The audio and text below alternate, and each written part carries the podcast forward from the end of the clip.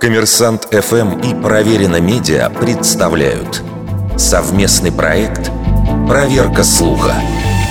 Правда ли, что фразу «гол штанга» в прямом эфире произнес комментатор Озеров?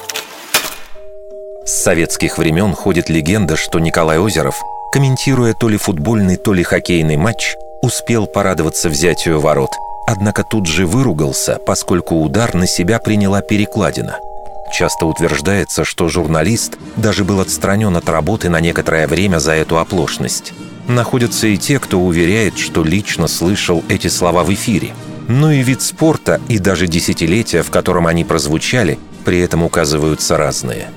Действительно, Озерова отстраняли от эфира дважды. Первый раз в самом начале карьеры в 1950 году – руководство радио решило дождаться откликов слушателей на работу начинающего комментатора, и отзывы оказались положительными. Второй раз во второй половине 80-х, когда Озеров ушел из профессии.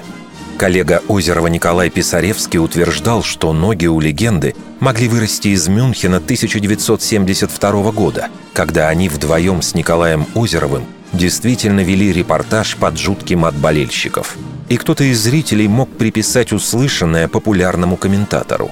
Но главный аргумент против приводят родные и коллеги, отлично знавшие Озерова многие годы.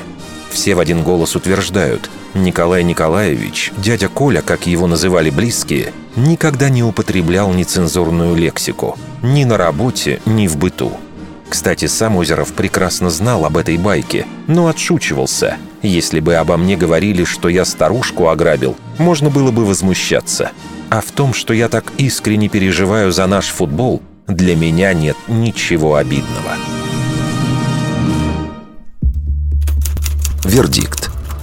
Скорее всего, неправда.